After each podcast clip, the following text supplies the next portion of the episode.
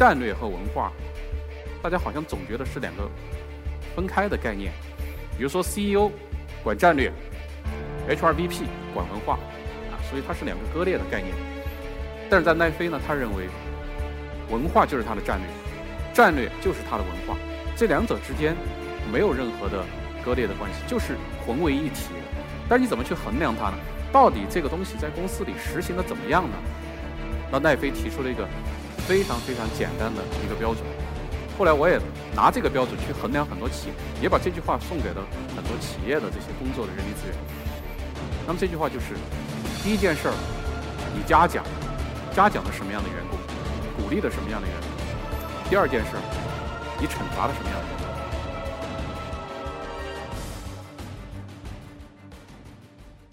大家好，呃，我今天跟大家分享的这个话题呢，是关于一本书。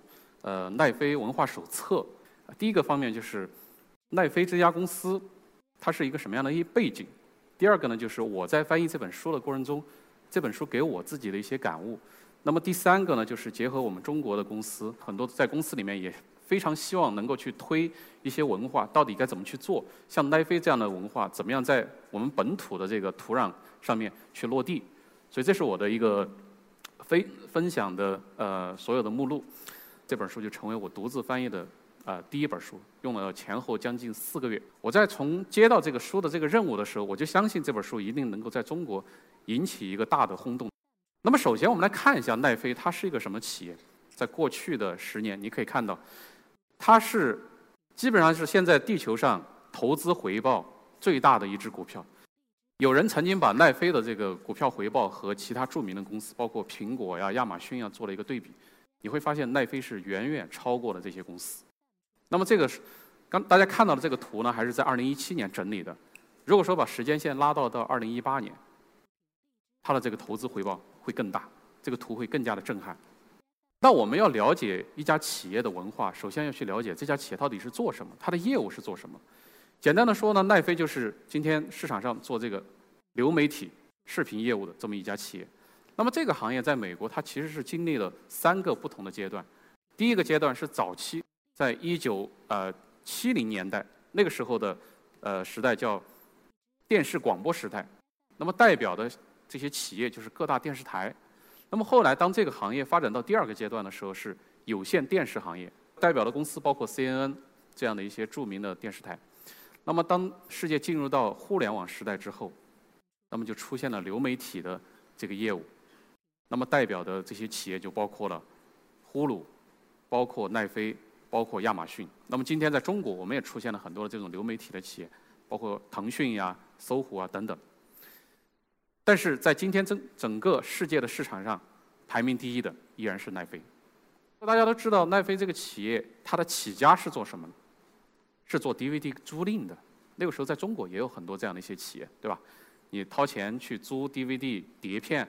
然后带回家，完了看完之后退回去，送回去，然后付一笔这个租金，所以这是那个时候的业务模式。但奈飞是当时在这个行业里第一家打破这种模式的。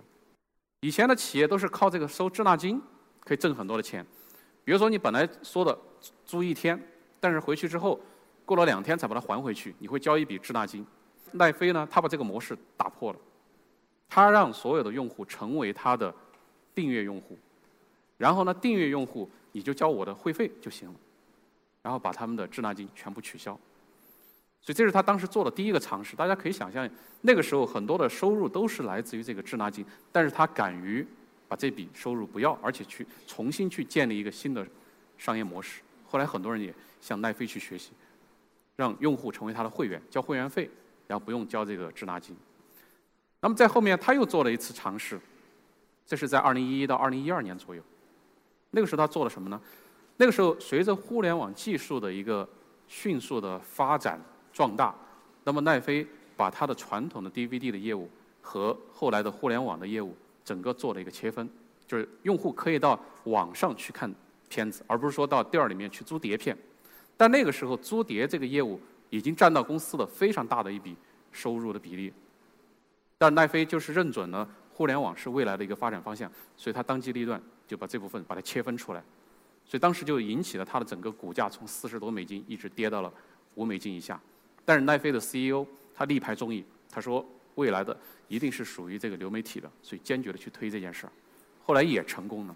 那么后面还有很多的这样的一些创新啊，包括二零一四年，他整个让自己去原创作品，而不是从别人手上去买成买作品放到他的平台上来播放。那么这都是他后来的一些创新。每一次创新显得总是那么的精准，总是能够抓住这个技术的红利。原因是什么？那么这就是我在接下来想跟大家去讲的第二个部分。奈飞的这个 CEO 也好，或者说他的前任 HRVP 也好，他们在各种场合去讨论或者说分享他们的成功的时候，都把它归结为一个原因，就是这家企业的文化，企业文化，也就是刚才呃 David 他讲的这个，我们这个企业的灵魂是什么？我们来看一下这本书的原原来的英文的书名。原来的名字叫 Powerful，这个跟今天的这个中文书名好像差的有点远啊。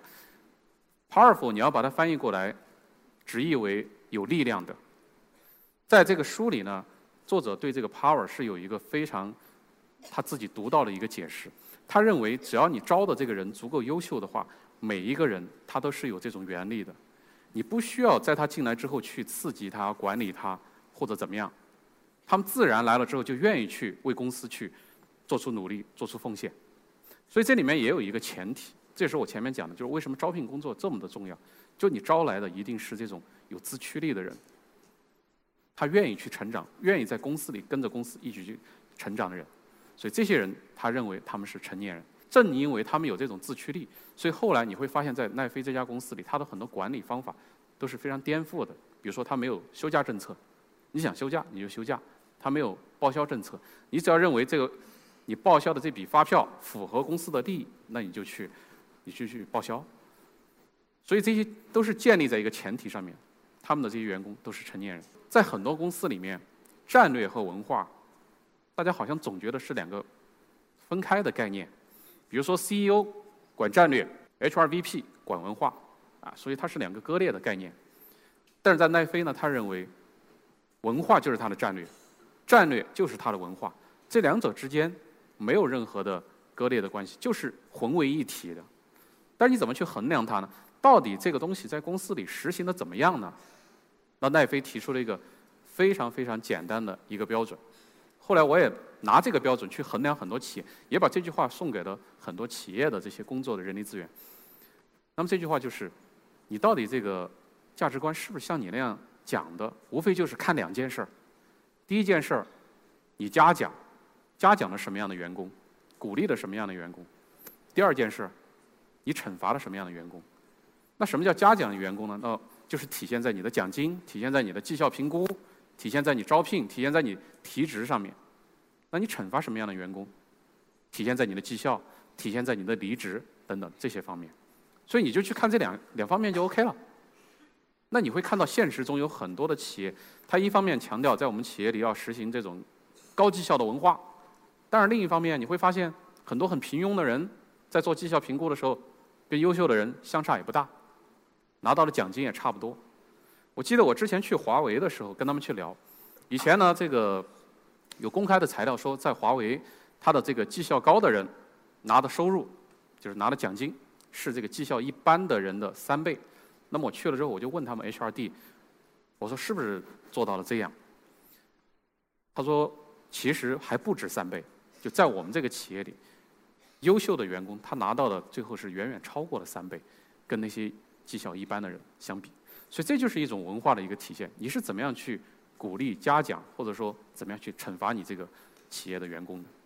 那么奈飞的这个企业文化，它有一个三个最基础的原则，或者说理念。第一个呢，他认为。跟人相关的工作，永远不是人力资源的第一责任，而在于他的管理者。只要跟人相关的工作，第一责任人一定是他的管理者。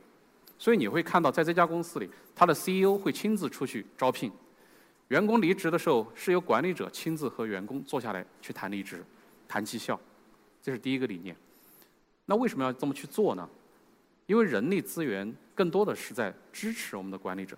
管理者是天天跟我们的员工去打交道的，上班八小时，可能有六七个小时都是管理者和员工在一起，而不是我们的 HR 和员工在一起。所以，当管理者把自己的这部分责任做好了之后，那么在员工身上起到的作用是远远超过人力资源的。他的第二个理念就是，他说，虽然我们要招这些非常优秀的、高精尖的这些人才，但是并不是说你优秀就一定要进到我这个公司，而是我要强调一个文化的匹配。比如说，在书里他也提到了，有很多非常优秀的人，但是他适应不了奈飞的这种文化，进来之后没有办法和团队去合作，那对不起，这些人最终也是要离开这个组织的。那么最后还有一点就是他的这个理念，我觉得这个理念提提出的非常的简单，但是在实际的操作中，给了我们非常非常大的一个震撼，就是什么呢？就是一切以绩效为先，就什么都是结果导向，就你在我这个公司里面，我对你的绩效是。要求是非常非常高的，远远超出了一般企业对员工的一个绩效的要求。那具体是怎么要求的？后面我们会看到。那么这三个理念很重要。那最终它还是要靠人力资源常规的这些动作或者说管理流程去落地的。那么书里呢提了很多，在这儿呢我也不一一去讲了。我就讲四个最重要的方面。那么第一个就是招聘。我把奈飞的招聘工作总结为。一句话就是：竭尽所有的资源，或者说穷尽手段，只为招来对企业最有用、最优秀的人。那么你会看到，在书里他也讲了很多例子啊，比如说在奈飞这家公司，他们的管理层开会的时候是绝对不允许迟到的。但是有一种情况可以迟到，你觉得是什么？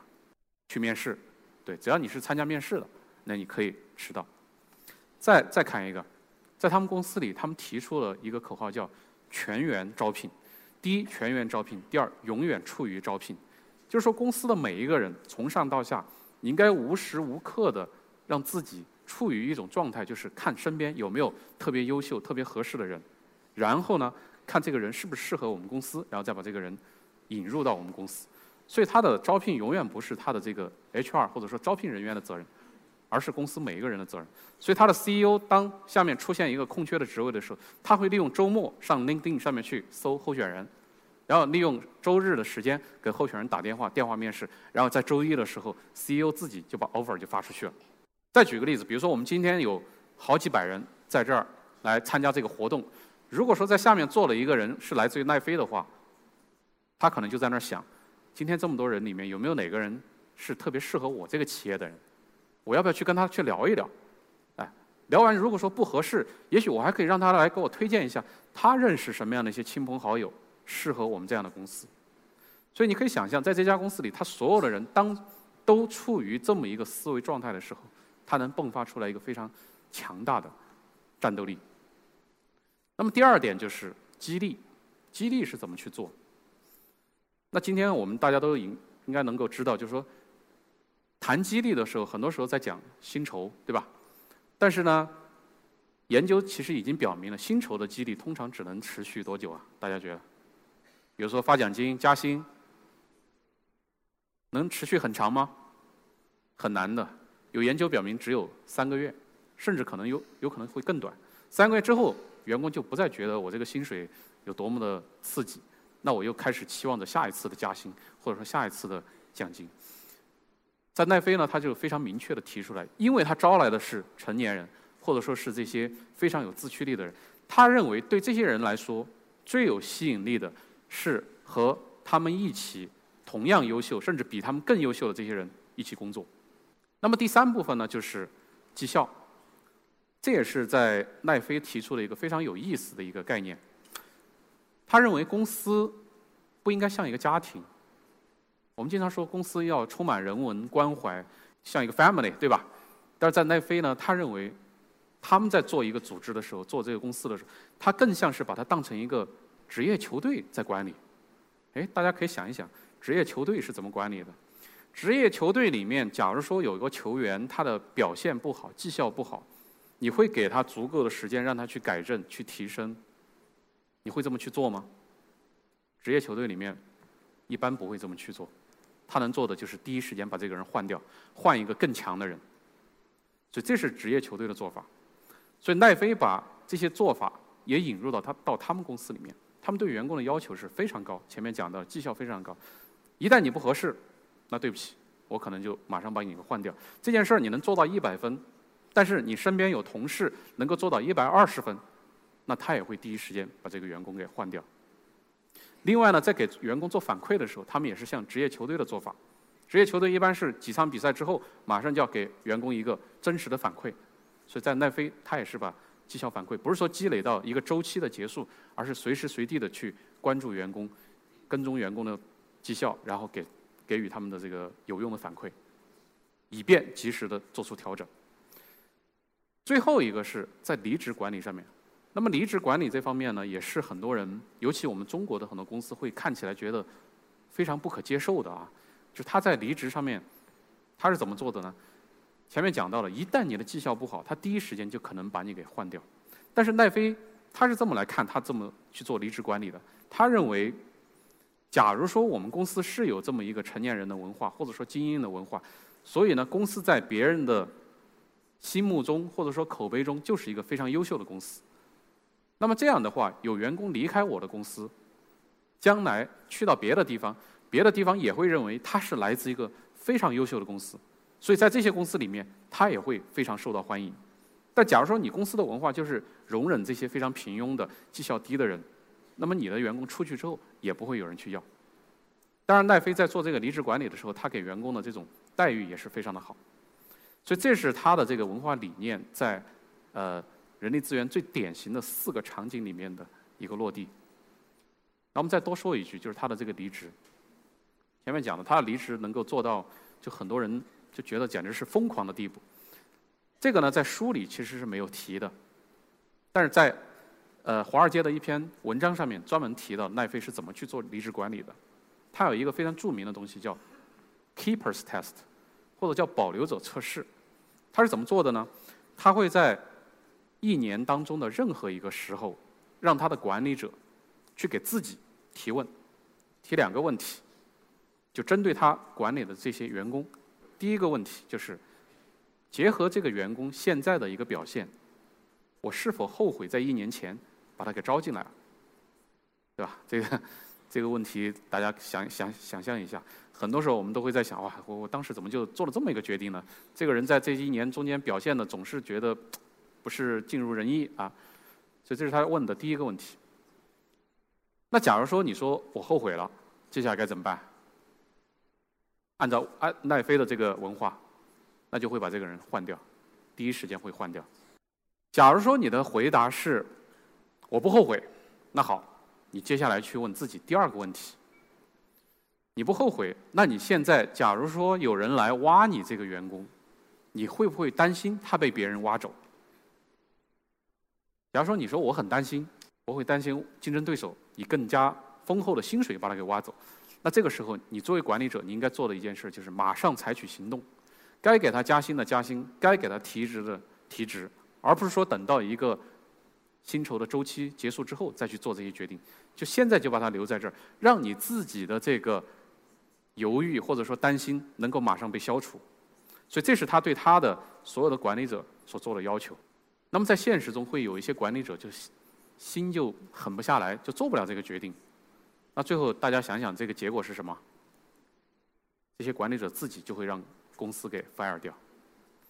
所以这是他们在这个绩效上面的一个非常非常激进的做法。当然，在这儿呢，我不是想跟大家说，哎，以后回去之后我们是不是也要去做这样的一些考虑？但是呢，就是你可以看到，就是在奈飞这家公司为什么它能做到这么牛，这个从某个方面解释了其中的原因。那么随着奈飞文化手册这本书出来之后，不光是在中国，在美国也有很多的公司去研究奈飞，甚至呢一些文章也提到了它的这个文化所引起的一些争议。比如说在去年，《华尔街日报》就有一篇非常著名的文章，就谈这个奈飞的文化。它里面就提了几个主要的观点。他说，好像在奈飞这家企业里面，就大家总是会担心是不是能够通过这个保留者测试，通不过的人就会被。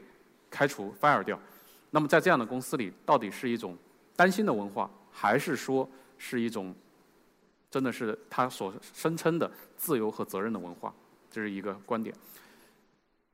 还有一个观点就是说，在奈飞这个企业里，它的这个坦诚，它非常强调透明、坦诚，各种各样的信息，公司都可以跟员工去分享。那个文章就说，有的时候这个分享是不是有点过度了？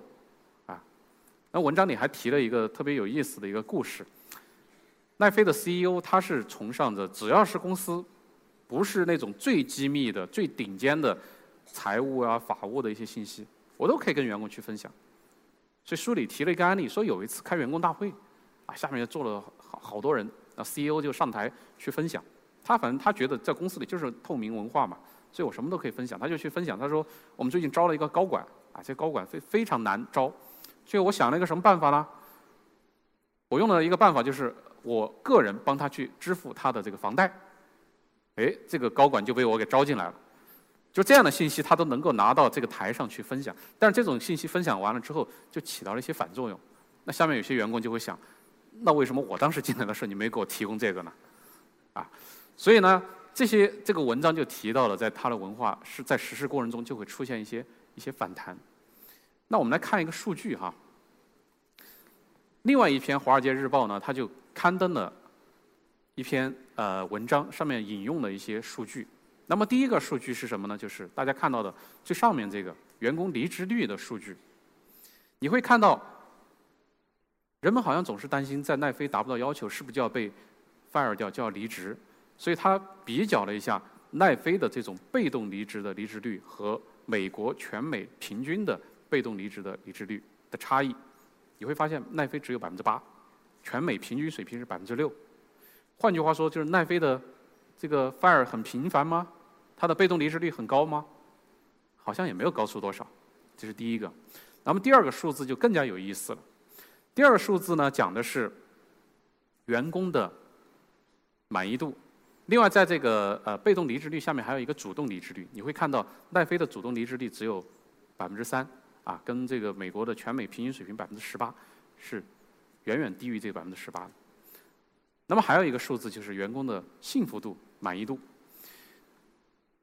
那么美国它每年这些企业它都会去做这种幸福度的调研，在这个排行榜上面，奈飞员工的这种幸福度的排名排名第二，甚至超过了大家传统觉得非常公司文化非常好、非常优秀的这公公司，包括谷歌。那这个原因又是什么呢？假如说大家天天在这儿，这个绩效的压力都是这么大的，那为什么他能够这么满意呢？他又这么满意，原因是什么？大家觉得呢？其实我自己对这个的理解，我认为它不矛盾。就当你公司的这个文化是足以去吸引更多的这些优秀的人的时候，当他进来之后，他能够感觉到天天是和自己这些同样优秀，甚至比自己优秀的人在一起工作的时候，哪怕来自于业务、来自于老板、来自业绩的这些压力会很大，但是他依然觉得非常的值得，非常的幸福。所以这就是。这两份数据给我自己带来的一些启发，所以我希望就是未来我们自己再去打造一个高绩效团队的时候，你首先要确定就是你是不是招来了这些足够优秀的这些人。那么最后一个部分，我想跟大家来分享。好，奈飞的这个东西看上去真的是非常好啊，但是它能不能在中国落地呢？有没有这样的一些个土壤呢？在这呢，我想分享一些我自己的看到的一些企业的呃做法，以及我对这件事情的。自己的一些观点，供大家参考。那我们再去思考一个文化的时候，一定是不能脱离这个企业本身的一个实际情况。所以你再去分析奈飞的企业文化的时候，你要去看它所处的行业是什么。奈飞所处的是一个互联网的行业，互联网行业代表着什么？就是代表着随时随地都在创新，你每天都要创新。就像我之前去一家互联网公司，他说一般的企业他们做 OKR，他说一般企业做 OKR 是按季度去做目标，他说我们不行。我们要每个月都要做，因为每个月可能市场都在变化，而且我们的 OKR 会每个星期都跟大家去 review。假如说要改变的话，我会随时做出修改，没有办法等那么长时间。你如果不创新，别人就会把你超过。所以，当你在这样的一个环境下，你要具备一个创新的基因，不断的去打破自己，那这样才能够在市场上取胜。第二个就是领导者的关系是至关重要。奈飞为什么能做到这么成功？因为他的领导者首先就是一个以身作则的人。他的文化谁提出来的？是他 HR 提出来的吗？不是的，是他企业的这个 CEO 创始人李德哈斯廷斯他提出来的，而且他在日常的行为中就是去以身作则。书的最后还有一个细节，我后来跟很多人去交流的时候，哪怕读过这个书的人，他都没有注意到这个细节。大家知道最后这个读者呃这个作者发生了什么吗？有没有人读到这个？他是怎么离开的？他是被公司给开掉的。就这本书的作者就是公司的 HRVP，当然他写的比较隐晦，不是说被 fire 掉。他说后来当发生了一些事情，走到了某个节点，发现我自己也达不到公司的这个对绩效啊各方面的一个要求的时候，那这个时候我也不得不离开了。但是我并不认为我的这个离开是一个什么样的问题，而是我觉得就从我自己身上。也秉承或者说反映了这个公司的文化，我自己是践行了一个公司的这个文化，他自己也觉得非常的自豪，而且他出来之后，他每一次到外面去分享奈飞的时候，他依然在说我们公司，我们公司，所以这就是他的一个文化的魅力。那么第三点就是我们的这个，我们讲企业文化，你如果是一个高绩效的文化也好，或者说精英文化也好，你要落地，那肯定是要确保你有大量的这些能够去践行这种文化的人。那这些人的基础素质得好，所以还是要回到我们的招聘工作上。我会发现，在我观察到的很多的企业，就招聘真的是人力资源里面严重被低估的一个职能。就今天一说到人力资源的这个热词，大家很多的去想战略、ODE、薪酬、BP，反倒是招聘被很多人所忽略。但我还是在想强调一下。我的这个观点，包括我前面引用我自己的一个亲身的这个事例，招聘解决的是人的入口的问题。如果入口的问题解决好了，你后面做很多工作，你的难度都会大大的降低。所以在招聘上面，你投入再多的资源和精力都是不为过的。那么最后一个呢，就是文化要落地，肯定是要确保你的这个文化是融入到了你的日常的这些活动中去。那么靠的是什么？靠的就是我们的这些管理制度。你怎么招人的？你怎么做绩效的？你怎么去激励员工？你怎么做培训的？之前有一个 HRD 跟我来交流，他说我们去年做了一次文化的活动，轰轰烈烈，大家参与度非常的高。但是今年悄无声息了，再说文化，大家没什么热情。然后我说，我就问他，我说你文化都做了些什么？以及你公司里的一些制度是什么？然后他就告诉他做了做做了些什么。你会发现，他是把文化当成一个活动，或者说一个一次性的事情在做，后面并没有任何的这些跟进措施，他的管理制度也没有去做任何的这些修改，那最后员工就是把你这个东西当成一个一次性，今年不做了，那大家自然热情就消退了。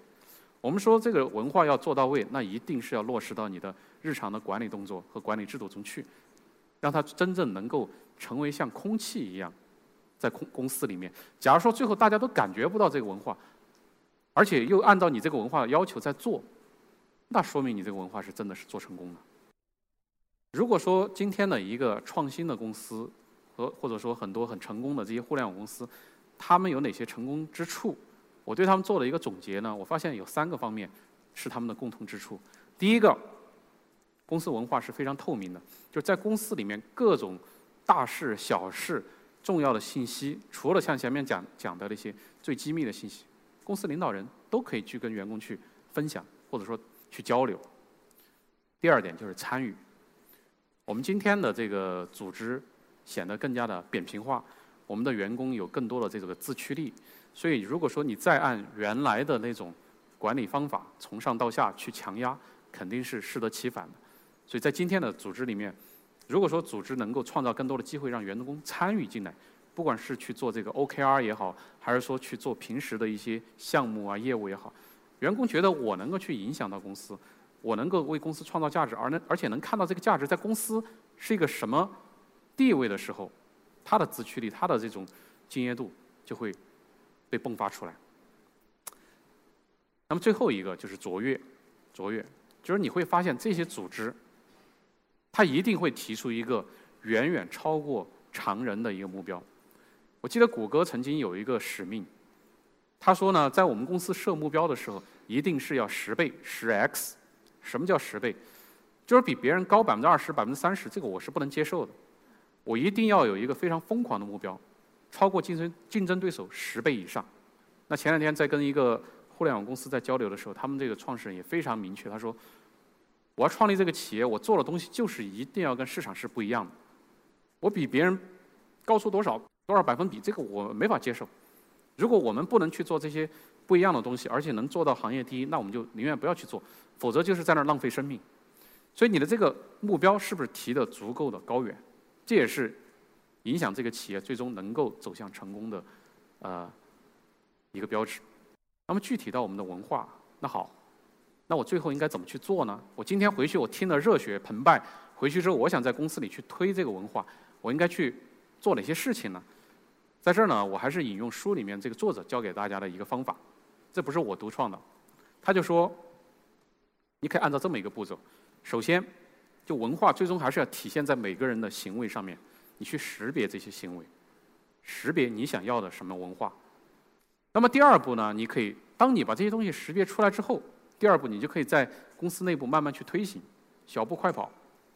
那么文化到底做到什么样子，就非常圆满了，或者说就非常理想了。在这儿呢，可以借鉴奈飞的一个标准。他说，如果说你文化最终做到了你想要的这个地步的话，你可以去问公司里的每一个人，从上到下，从 CEO 到下面一线的这个员工，他到底能不能把你这个文化的这些优先项把它讲出来。